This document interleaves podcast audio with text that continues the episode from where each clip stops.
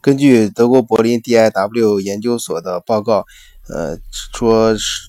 德国百分之十的富人占有整个社会百分之六十三点八三的呃社会财富，也就是说。呃，按如果整个社会的人口按照贫穷往富有这样的一个方向去划分，最后的百分之十就是最富有那百分之十的人口，它占据了绝大部分的社会财富。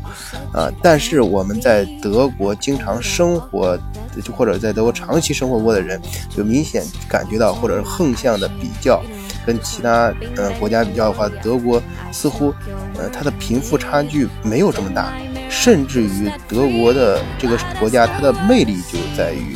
呃，给人的感觉就是贫富差距比较小，社会比较公平。呃，这是为什么呢？呃，我细心读了这个报告，我得出的结论是两个原因。第一，呃，就是德国的整个经济业态，就是它的呃整个国家。我们听到德国，似乎好像头脑中蹦出来的就是宝马、奔驰啊，呃，奥迪啊，还有呃大的像巴斯福，呃呃，提森克虏伯，呃，拜耳制药这种各个行业，包括阿迪达斯各个行业的这种巨头，基本上就达克三零里面那些最牛最牛的德国企业。但实际上，德国百分之七十的呃 GDP 呢，是由德国中小企业呃构。构构成的，而德国的中小企业，我想大家也在很多呃这个文章或者是很多节目里面听说过“隐性冠军”这个词。德国的工业的竞争力是其实最强的，是源自于它的中小企业，而这些很多中小企业的企业主就是在这百分之十的富人行业里面，也就是说他们的财富的形式。并不是像其他国家那样，就是有钱的家族让他的钱是存起来或者怎么地，他们的很多钱是在社会上以企业的形式存在的，也就是也就是这一点呢，也是我顺便提一下，就是德国，呃，大家如果去看德国最棒的企业，很少房地产企业，都是一些实业啊制造业啊，所以说他们的这种行业呢，它占它的呃占据的。呃，社会财富是非常扎实的，而这种又非常多的能够解决当地的就业问题啊，并且给当地的呃经济呢带来很强的竞争力，也可以带动相应的很多产业。所以说，呃呃，这这种就是让人们感觉到，呃，在社会上造成的影响就是这些呃人他可能企业主他占有很多的财富，但实际上。呃，他本身，呃呃，就是他的财富呢，本身在社会上存在的形式是有利于社会的，让你感觉到，呃，是大家都能够，呃，得到实惠，啊。第二个方面呢，就是德国是，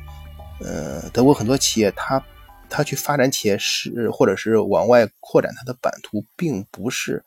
呃，通过银行贷款，而是通过自有的资本，呃，当然这有一个前提，就是它确实是自己挣了很多钱，因为我们前面提到的德国的很多企业，它是。呃，它的利润率非常高，是隐形冠军，在行业里面是靠它的质量取胜的。所以说，它的产品的质量，呃，是靠它质量和先进的技术，啊，做工工艺，所以它的产品的利润率非常高，它就导致它。一代代他积累下来的财富就比较多，呃，这我前面以前在其他节目也提到过一次，就是我，呃，在一些就是带德国朋友就是做一块做兼并并购的到中国去访问的时候，发现中国很多企业就是说它其实本身并没有那么多钱，为什么它能够吞并德国的企业或者是并购大大型的企业？我说那有些钱它是，呃。呃，地方的支持嘛，或者是银行方面的支持，但是在德国呢，不是这样。德国人，德国的企业去并购其他企业的时候，很多时候其实是，呃，可以说绝大部分是他们自己的钱，就是自己挣的钱。如果一个德国企业他能够去买其他什么东西，扩张什么的，那是因为他自己真的很有钱。呃，一这样子的话，就是说明德国人他们。就是他的很多财富啊，就是在藏在这个企业当中的一些财富，呃，是就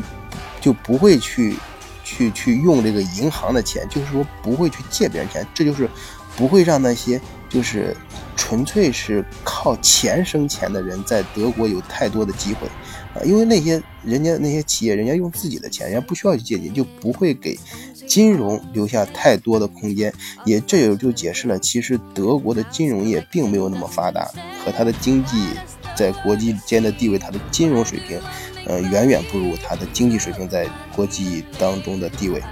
呃，甚至它不如它的邻居法国。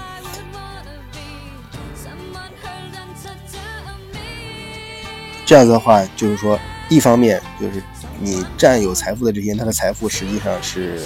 非常殷实的，用在当地和实实在在的。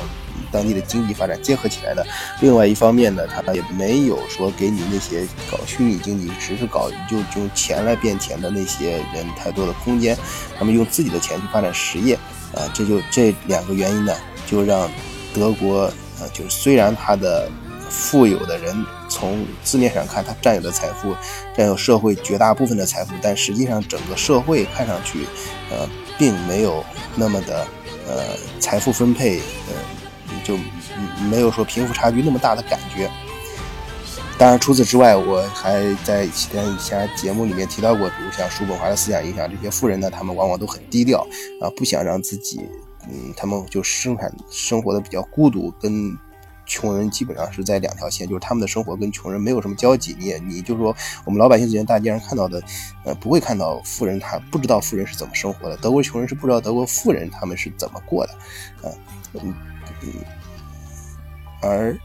呃，另外还有一方面呢，就是我们呃提到过的一些呃价值观方面的东西嘛，就是德国的富人他也不喜欢去炫耀，呃，所以说你在社会上不会说去看到这种仇富型的这种这种社会的现象。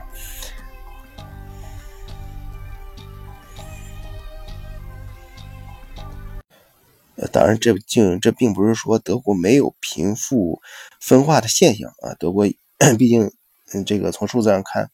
有钱人是越来越有钱，他们用的财富量确实是也是越来越大。呃，只是说他这种，呃，财富在社会上存在的形式跟其他国家略微不同。德国的特色在哪里？以及他们这种，呃。就是这样的一个比其他国家更大的这实际看数字的话，比他的财富差距就是贫富分分化更大，但是在社会表现出来的形式呢，并没有这种太大的社会呃表现一样。当然还有一些你刚才说的价值观问题，比如说我以前呃遇到过一个中国企业收购了一家德国非常棒的企业之后，他很他就在他的中间操刀的这个律所就感到不满，就是说为什么那包括他的会计事务所，就说这个企业。给我带来收购这么好的企业每年挣的钱，还不能给我带，不能够给我百分之十以上的利利利润，这样他很不高兴。就是，呃，给企业的管理层分的钱太多了但实际上德国企业就是这样，就是你他，嗯，他给企业家就是你资本家留的利润空间比例并不小，但绝对数字可不少啊。所以说，从数数字上看，富人还是越来越富。但是呢，他整个社会的文化就是给这些管理者，啊，尤其是你像在德国，他的高级咨询，就国家非常，就是整个社会非常认可咨询公司的作用和价值，啊，愿意在这边付很多钱。那也在管理层也非常尊重知识。我想这是想这是，嗯嗯，形成一个社会比较良性的呃循环和一个结构。啊，所以说德国，我觉得它整个社会给人一个我以前经常提到过的两个字，就是一个感觉，就是，呃，也是我觉得德国社会最大的魅力，就是健康、合理。